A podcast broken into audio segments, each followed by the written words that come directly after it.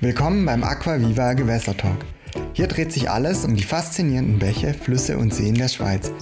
Wir fragen uns, was braucht es, damit wir uns auch in Zukunft über lebendige Gewässer in der Schweiz freuen können? Lange Zeit galt der Fischotter in der Schweiz als ausgestorben, doch nun ist er wieder zurück. In dieser Episode erzählt uns Andrea Baumann die spannende Geschichte des seltenen Wasserräubers. Als Abteilungsleiter beim Amt für Jagd und Fischerei Graubünden hat er sich intensiv mit der Rückkehr des Fischotters beschäftigt. Viel Spaß nun bei unserem Interview mit Andrea Baumann. Wann haben Sie denn zum ersten Mal wieder Fischotter bei Ihnen im Kanton beobachtet? Also es war eigentlich eine, eine sehr spannende Geschichte. Ähm, die ersten Nachweise, das war der erste Nachweis von Fischotter meines Wissens äh, gesamtschweizerisch nach, nach der Ausrottung, 2009 äh, in, auf einer Fotofalle in, äh, in der Fischtreppe in Reichenau. Das ist im Alpenrheintal. Ähm, und da, da ist also eine große Fisch oder eine Fischtreppe, die da äh, evaluiert wird mit so einer Fotofalle oder einer Filmkamera, die die Fische da filmt, wie sie vorbeiziehen. Und da ist da auf einmal ist dann da der, der Fischotter, war der da drin. Ähm, ist jetzt nicht gerade ein typischer Nachweis. Normalerweise äh, stellt man ja fest, dass Otter präsent sind, indem man irgendwo Kotspuren findet oder so oder auf, mhm. auf irgendeiner Fotofalle sonst wo. Ähm, aber so Unterwasseraufnahmen, das war sehr spannend. Äh, ist dann 2010 eigentlich bestätigt worden. Da war wieder an derselben Stelle wieder ein Otter drauf. Ähm, danach lief ähm, fünf Jahre nichts kein Nachweis zum Fischotter. Ähm, 2015 gab es dann im Rahmen des äh, Monitorings von Prolutra, ich, ich, nehme an, Sie kennen die Institution Prolutra, dieser genau. Verein, der sich für die Rückkehr des Fischotters einsetzt, die haben ein äh, Brückenmonitoring durchgeführt in ausgewählten Bereichen von Graubünden und die sind da auf Codspuren im Domleschk gestoßen. Also das Tal, das dann vom von dem Punkt in Reichenau eigentlich das, das Hinterrheintal äh, eröffnet da. Äh, dort wurden Codspuren festgestellt. Ähm, und dann kam dann äh, eigentlich der, der spannende Teil, begann dann erst 2017, tauchte ziemlich zu oberst im Engadin, im Oberengadin bei Samaden ein Fischotter auf einer Fotofalle auf von einem Wildhüter. Ein Einzeltier zuerst, kurz darauf dann aber zwei Otter zusammen auf, auf einer Foto. Mhm. Ähm, auch in diesem Bereich Samaden-Beber am Inn entlang, also im Oberengadin. Und ähm, da haben wir eigentlich erstmal richtig angefangen, im Engadin auch zu schauen, wo das da überall Otter vorkommen könnten. Also die Wildhüter haben da mal die Brücken äh, kontrolliert und, und, gesehen, dass da eigentlich schon an vielen Brücken entlang des Inn im Oberengadin ähm, schon Codspuren festgestellt werden können. Also der Otter war vermutlich schon früher da. Wie viel früher wissen wir nicht. Ähm, aber ja, also er war sicherlich breit präsent schon im Oberengadin. Und dann sehr spannend auch äh, 2018, wo dann auf, einem, äh, auf einer Fotofalle drei Otter zusammen waren, also der Nachweis einer natürlichen Fortpflanzung ähm, von natürlich wieder eingewanderten Tieren. Das, es gab ja vorher in Bern an der Aare gab es ja schon Nachweise auf Fortpflanzung, die sind aber eigentlich auf, auf äh, Zooflüchtlinge zurückzuführen. Und hier in Graubünden 2018 dann der Nachweis für eine Fortpflanzung von natürlich wieder eingewanderten Tieren. Das liegt wahrscheinlich auf der Hand, aber woher kommen die, die Tiere und, und gibt es irgendwie jetzt auch spezielle Gründe, wo man sagt, äh, also hat sich was in der Schweiz äh, oder in, in, ihrem Gebiet, an den Gewässern, an den Lebensräumen verbessert? Was ist so, so der Grund für die, für die Rückkehr jetzt? Also die, für die Rückkehr kann man eigentlich auf, auf die verschiedenen Verbreitungs- oder auf die Verbreitungsachsen der Otter ähm, hinsichtlich der aus, aus den Überbleibselpopulationen, wie sie nach der aus, Ausrottung eigentlich äh, verblieben sind, zurückführen. Also so im Jahr 2000 gab es eigentlich noch so oder Restpopulationen im Bereich Slowenien, Ungarn, äh, Österreich da, dann aber auch Nordösterreich und, und Tschechien. Und die sind dann so im, äh, während dem Jahrtausendwechsel ist dann die, sind diese beiden Populationen haben sich ausgebreitet und beim Jahrtausendwechsel sind die dann eigentlich so zusammengewachsen oder wieder aufeinander gestoßen und haben sich dann gegen Westen ausgebreitet.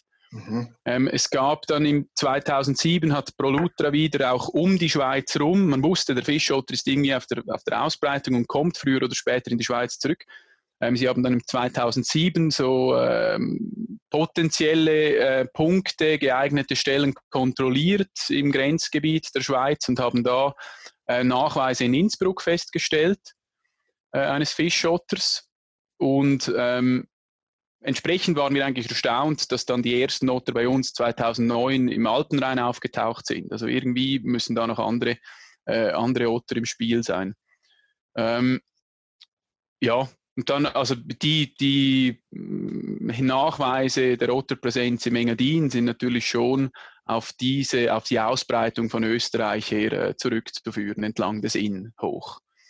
Okay. Ähm, ja, was die Faktoren da sind, ist einerseits eben die Ausbreitung, also das Populationswachstum in Österreich, andererseits aber auch, dass wir in, in Graubünden noch über äh, einen Großteil an natürlichen oder sehr naturnahen Gewässern verfügen, gerade im Engadin. Wenn Sie den Inn kennen, äh, dann wissen Sie, von was ich spreche. Das ist ein wunderbares Gewässer, hat auch äh, noch einen sehr guten Fischbestand.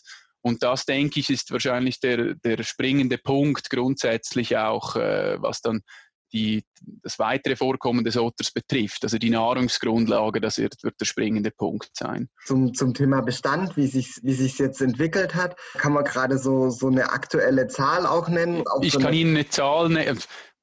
Bestand, Anzahl Tiere, wie viele Tiere es effektiv hat, das wissen wir nicht. Es ist sehr schwierig, um da Otter nachzuweisen. Das könnte man höchstens, also Individualerkennung höchstens über genetische äh, Tracer machen. Und da hapert es noch ein bisschen in der Schweiz, leider. Mhm. Ähm, wir arbeiten da mit der Bundesbehörde zusammen oder machen die ganze Genanalyse eigentlich über die Bundesbehörden. Das ist auch bei Großraubtieren etc. läuft das über den Bund die äh, genetischen Nachweise und da sind, ist die Ausbeute an, an, Individualerkennungen ist da relativ mager leider bis jetzt. Man mhm. ist da dran, um das zu verbessern, die Methoden zu verbessern ähm, dass man da mehr Infos rausziehen kann. Bis jetzt konnten wir in, in Graubünden ähm, also im Engadin zwei Individuen nachweisen, individuell bestimmen. Also es ist ein Männchen im Oberengadin und ein Weibchen im Unterengadin. Was aber nicht, das ist sicher nicht die ganze Wahrheit. Wir haben ja bestimmt mehr Otter. Wir haben Fotonachweise, also im 2018 von mindestens, also da müssen ja Minimum vier Otter vor Ort gewesen sein. Oder wir haben zwei Jungtiere, zwei erwachsene Tiere. Ähm, wenn man sich rein die Größe des Engadins anschaut, und wir haben ja auch Nachweise ganz unten im Engadin bei Schkuhl, ähm, dann muss man schon davon ausgehen, dass das eigentlich unterschiedliche Individuen oder unterschiedliche Reviere sind, dass nicht ein Revier sich über das ganze Engadin hinzieht. Also da sind sicherlich mehr Tiere im Spiel. Die haben ich gehe auch nicht davon aus, dass wir jeden Nachwuchs immer feststellen können. Mhm. Ähm, deshalb, ich kann Ihnen keine Angaben geben über eine Bestandesgröße. Wir haben auch zu wenig Erfahrung oder Expertise, um das irgendwie abschätzen zu können, in welche Richtung das, das gehen könnte. Also wie viele Otter können entsprechend der, den, den vorhandenen Nahrungsgrundlagen auch vorkommen im Engadin. Das, das können wir nicht einschätzen. Also ich kann Ihnen einfach sagen, was die Verbreitung angeht. Wir haben Nachweise, jetzt regelmäßig Nachweise von zualleroberst im Oberengadin entlang dem Hauptfluss bis eigentlich zu unterst, entlang des ganzen Inn mehr oder weniger. Natürlich nicht überall in derselben Dichte, das hängt aber auch nicht damit zusammen, dass irgendwo weniger Otter vermutlich vorkommen, sondern dass man einfach nur an bestimmten Orten auch äh, Brücken hat, die man kontrollieren kann oder Stellen, wo man merkt, okay, hier markieren sie, hier kann man Otter nachweisen. Mhm. Ähm, das hängt ein bisschen damit zusammen. Aber ich würde jetzt, das Engadin ist besiedelt von unten bis oben. Was auch spannend ist, wir haben in den Sommermonaten ähm, auch die Seitentäler ähm, verstärkt ähm, beprobt oder angeschaut. Und das, da zeigt sich wirklich Spannendes, dass da bis zu hinterst in die Seitentäler auch im Sommer die Otter vorkommen. Also dass die wirklich auch ihr Territorium erkunden und da bis zu hinterst in die Bäche reingehen und schauen, ja, was geht da. Mhm. Da ist natürlich in diesem Zusammenhang spannend ähm, der Zusammenschluss, oder? Also die Tiere können ja auch weite Strecken über Land gehen. Sie sind nicht unbedingt an Gewässer gebunden. Ähm, die Arbeit von Irene Weinberger, ihre Dissertation, zeigt da eindrücklich auf, dass Tiere sich auch über, also fernab von Gewässern, über äh, Bergkreten bewegen können. Und da versuchen wir natürlich jetzt mit einem intensivierten Monitoring in Gebieten, auch Seitentälern auf der Nordseite der Alpen, also äh, nord nördlich des Engadins, festzustellen, kommt da irgendwann mal ein Nachweis. Das mhm. würde dann zeigen, okay, die Otter sind vom Engadin rübergeschwupst auf die Nordseite, auf Nordbünden. Das wäre sehr spannend. Okay. Also Engadin ist besiedelt ähm, bis in die Seitentäler. Dann haben wir aber auch immer ähm, wieder Nachweise oder es waren Nachweise da, auch entlang des Alpenrheins wieder, äh, in Langquart beispielsweise im 2019. Dann im Domleschk äh, gibt es äh, immer wieder Nachweise bis hoch eigentlich, wo die Julia und die Albula zusammenfließen. Auch im äh, Vorderrhein, so ein bisschen Vorderrheinbereich, äh, ja, mhm. gewisse Nachweise vorhanden. Ähm, wäre ja eigentlich die Frage, ob sie, also wie, wie sie darauf reagieren und ob es da jetzt spezielle Artenschutzprogramme gibt. Aber eigentlich haben sie ja gesagt, es ist eher andersrum, weil die Bedingungen so gut sind, kommt der Fischotter überhaupt. Mhm. Also äh, mhm. gibt es dann trotzdem was, was sie jetzt noch zur Unterstützung versuchen? Ja, in, inwiefern reagieren sie da jetzt auch als, als Naturschutzbehörde dann auf sowas? Mhm. Also wir beschränken uns eigentlich oder haben schon genug damit zu tun mit äh, der Überwachung und dem Monitoring der ganzen Verbreitung. Mhm. Was passiert da genau jetzt, wo diese Tierart nach äh, Abwesenheit von, von mehreren Jahren da wieder zurückkommt in ein System? Das interessiert uns und das sind auch, ähm, dann kommen wir danach noch darauf zurück, mögliche Probleme, die mit, der, mit der Rückkehr dieser Tierart einhergehen. Wie Sie auch richtig ähm, geschlossen haben, ich, wir sehen eigentlich keinen Grund, weshalb der Otter da spezifisch gefördert werden müsste. Ähm, also der Flaschenhals liegt nicht aktuell bei uns im Lebensraum. Wir haben gute Nahrungsgrundlagen, wir haben natürliche Ufer, wo er auch Schlafplätze findet. Also ich sehe da keinen Grund, weshalb wir auch Förderprogramme äh, lancieren sollten. Ich wüsste nicht in welcher Hinsicht. Mhm. Ähm, entsprechend ist es mehr so ein bisschen beobachten, natürlich auch immer mit dem Auge auf äh, Faktoren, die dann dem Otter schaden könnten, sei es Straßenverkehr oder so. Das kann bis jetzt noch nicht groß, also haben wir noch keinen äh, Verkehrsunfall mit Fischotter. Das wären aber natürlich mögliche Faktoren. Also wenn wir jetzt feststellen würden, irgendwo werden äh, Fischotter überfahren, dass wir dann diese Stellen versuchen zu entschärfen, indem wir, ähm, ich weiß auch nicht, das Problem genau anschauen, also vielleicht Durchlässe unter der Straße ermöglichen oder so das, wir konzentrieren uns mehr darauf und wirklich auf das intensivere Monitoring, damit wir mitkriegen und möglichst nichts verpassen, was da in der Natur momentan abgeht. Das andere ist natürlich schon auch potenzielle Konflikte, die mit der Rückkehr dieser Art einhergehen können. Ähm, wir wissen nicht, was, was der Effekt sein wird. Ähm, gerade wenn man sich die Fischbestände vor Augen führt. Also diese Fische waren jetzt äh, mehrere Jahre oder Jahrzehnte nicht damit konfrontiert, einen direkten Räuber im Wasser drin zu haben, nebst ihnen selbst natürlich. Fische fressen Fische, aber, aber so ein, ein Säugetier, das da ihnen nachstellt, damit waren sie nicht gewohnt. Gerade große Fische könnte ich mir vorstellen, dass die vielleicht auch äh, ja, da nicht darauf vorbereitet sind und entsprechend etwas mehr ähm, oder etwas anfälliger sind, um da Prädationsdruck zu verspüren. Und das sehen wir schon auch, dass, dass wir da eine gewisse Verpflichtung auch haben, auch hin, hinsichtlich äh, den Schutzansprüchen bestimmter Fischarten, mhm. ähm, um da diesen Effekt genauer unter die Lupe zu nehmen. Was wir festgestellt haben im Oberengadin jetzt, unabhängig noch des Fischotters ist, oder ich muss vielleicht ein bisschen weiter ausholen, im Oberengadin ähm, kommt eine Äschenpopulation von nationaler Bedeutung vor. Das ist die höchstgelegene Äschenpopulation europaweit. Ähm, die wird befischt ähm, und wir sehen da einen Rückgang in den Fangzahlen und auch im Fangerfolg ähm, seit, ja, seit ein paar Jahren, sagen wir so um die 2010er Jahre, fing das an zurückzugehen. Wir haben da ähm, von den Betriebswirtschaften her, also fischereiliche Regel Regelinstrumente her, versucht darauf zu reagieren, weil wir nicht genau gewusst haben, was liegt da dahinter, vielleicht ist der Befischungsdruck zu hoch etc. Haben da reagiert, aber gesehen, da kein Effekt ist da gekommen, also die Fänge gingen weiter zurück. Und in diesem Zusammenhang haben wir vor, ja, das ist schon zwei Jahre her oder drei Jahre sogar, eine Studie lanciert, wirklich breit angesetzt, weil wir auch in der Verantwortung sind für den Schutz dieser Äschen, um der Sache auf den Grund zu gehen, um zu schauen, okay, was, was, an, an, welchen Faktoren liegt das, dass da die Fänge zurückgehen? Ist das ein Problem im Bestand? Also ist das, äh, gehen die Bestände der Äschen wirklich zurück?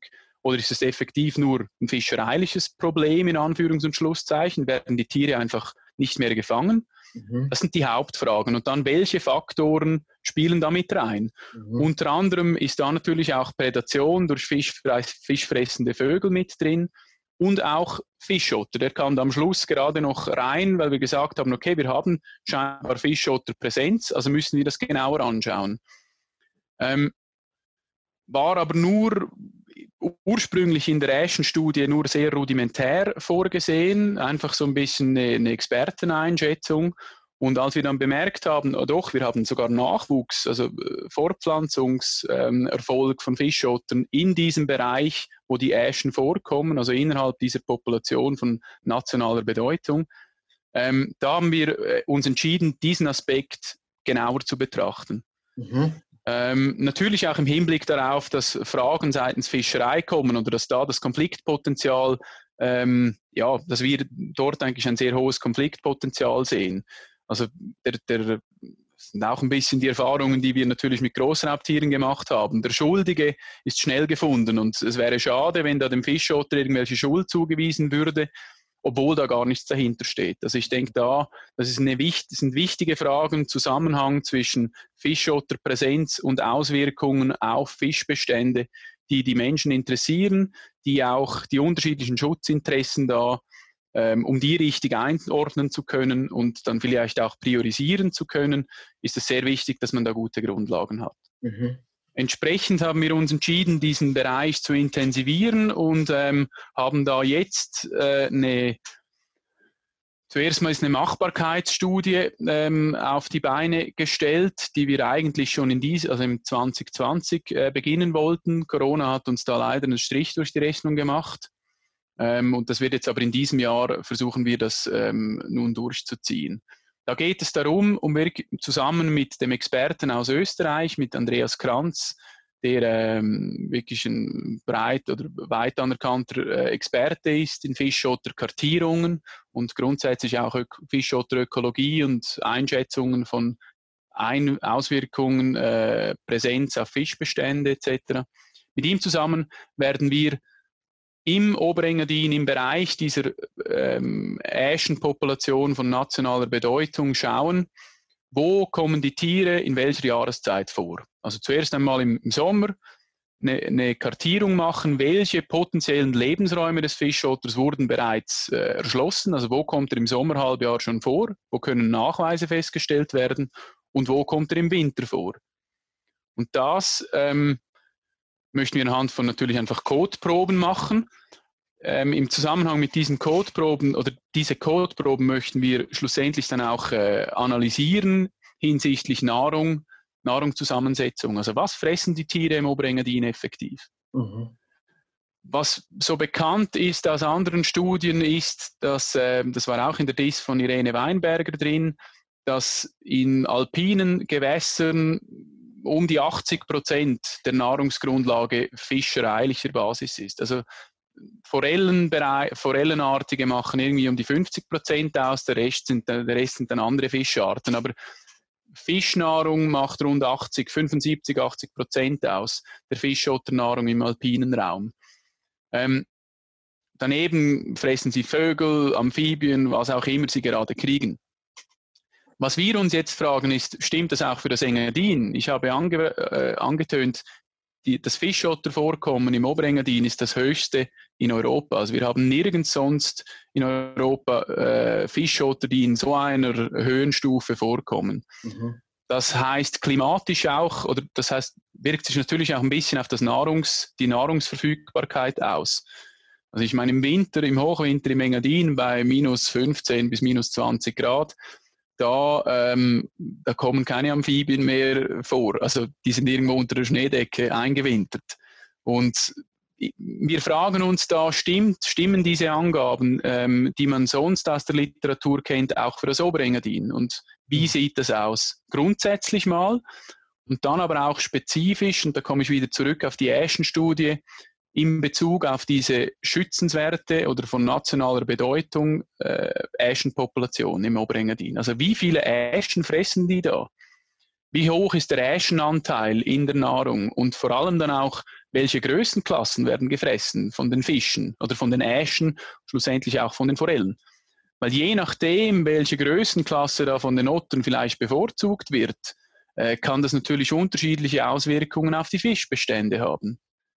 Und deshalb war es mir auch so wichtig, den Faktor Fischotter in dieser Äschenstudie, die wirklich, die wird breit, die ist sehr breit aufgestellt, da werden auch klimatische Faktoren werden da ähm, mit berücksichtigt, Äschenverteilung im Gebiet, also da werden Äschen besendet mit Pit-Tags und verfolgt, wo halten sich die Tiere, zu welchen Jahreszeiten auf, etc. Also sehr vielschichtig, um all die Einflussfaktoren auf diesen Äschenbestand ähm, eruieren zu können und die Einflussgröße. Der Fischotter ist da nur ein kleiner Teil, aber mir war es wichtig, weil, wie gesagt, von, von der in, die Interessenslage, welchen Effekt der Fischotter auf die Fischbestände hat, die ist natürlich sehr groß. Und äh, eben der Schuldige ist relativ schnell gefunden, wenn man ihn finden will, einfach so. Und da liegt es mir dran, zum wirklich auch fundiert ähm, aufzuarbeiten, welchen Effekt hat das Tier effektiv in diesem System drin. Mhm. Um da nicht irgendwie, oh, wie ich anfangs gesagt habe, um da nicht einfach mit dem Zeigefinger auf den Otter zu zeigen und zu sagen, nee, der Räuber ist zurück und die Bestände fallen zusammen, das ist die Wahrheit, der muss wieder weg. Mhm. Das möchte ich verhindern. Ähm, es geht uns überhaupt nicht darum, um irgendwie einen Schuldigen zu finden oder einen Schuldigen aus, auszuschließen, sondern einfach diesen Zusammenhang zwischen einem Räuber, der zurückkommt in ein System, das schon auf, vom, von Natur her in der heutigen Zeit sehr vielen Einflussgrößen ausgesetzt ist. Sie haben sie genannt, äh, Klimaveränderung. Ähm, wir haben Gewässertemperaturen, oder die bei uns nicht so ein Thema, aber im, im Flachland eher, eher der Fall. Wir haben Gewässerverschmutzungen auch, oder wir haben aber auch noch andere Räuber, fischfressende Vögel und so weiter. Also die fischereilichen Einflussgrößen, die sind zahlreich. Mhm. Ähm, und da möchten wir eigentlich, den, sehen wir uns aufgrund der Möglichkeiten, die wir in Graubünden mit der Rückkehr dieser Art haben, sehen wir uns ein bisschen in der Pflicht auch oder in der Verantwortung, um diese Einflussgröße auch entsprechend detailliert zu untersuchen mhm. und beurteilen zu können, welche, welche Rolle sie da spielt im ganzen System. Mhm. Okay. Und gerade ist es ja, haben Sie ja auch ausgeführt, dass, also es, es steht jetzt an, das so, so zu bestimmen, zu verorten. Ähm, die, die, der zweite Teil der Frage hat ja aber schon so ein bisschen auch auf die, die, die Frage von, von, von Konflikten abgezielt, die jetzt unabhängig jetzt von, von der eigentlichen Entwicklung vielleicht stattfinden können. Also können Sie sowas schon beobachten, dass der Fischotter vielleicht schon so ein bisschen zum Politikum auch geworden ist oder dass es da schon Konf Konflikte gibt, die sich jetzt schon ähm, entfalten, obwohl man noch gar nicht so richtig weiß. Ähm, ist das jetzt ein entscheidender Einfluss? Wohin geht es? Wie, wie, wie entwickelt sich das? Glücklicherweise bei uns nicht. Okay. Das ist wirklich sehr, sehr positiv zu werten. Ähm, die Fischereibasis in Graubünden ähm, versteht es, und das ist nicht selbstverständlich, das freut mich wirklich sehr, die mhm. versteht es, dass äh, der Fischotter schlussendlich nur dort vorkommen kann, wo er Nahrung vorfindet. Und wir als Fischer sind interessiert auch an der Nahrung des Fischotters. Also wir sollten ihn nicht als Konkurrent sehen, sondern wir sollten eigentlich die Rückkehr des Fischotters nach Graubünden anerkennen als Auszeichnung, dass unsere Fischbestände noch gut intakt sind, dass es denen gut geht. Mhm. Ähm, also der Schutz des Fischotters ist eigentlich ein Instrument auch oder ein Zusatzinstrument zum Schutz der Fischbestände. Die mhm. Gewässer in der Schweiz, die sind derart degradiert und so, so stark unter Druck, da brauchen wir jegliche, jegliche Art von Lobby. Ähm, jegliche Art von Interessen, die in diese Richtung gehen zum Schutz dieser, dieser Lebensräume. Und da kommt der Fischotter, geht auch in diese Richtung. Und es ist sehr wichtig, dass man das erkennt und nicht irgendwie äh, die einzelnen Interessen gegeneinander äh, kämpfen lässt oder gegeneinander ausspielt, sondern schlussendlich geht es zu, um den Erhalt und um die Strukturvielfalt möglichst natürlichen Gewässern. Mhm. Davon profitieren die Fische, entsprechend auch die Fischer und auch der Fischotter. Das war der Aquaviva Gewässertalk. Wenn du mehr über unsere Arbeit erfahren willst, dann besuche uns auf www.aquaviva.ch oder finde uns auf den sozialen Medien unter @aquaviva Gewässerschutz.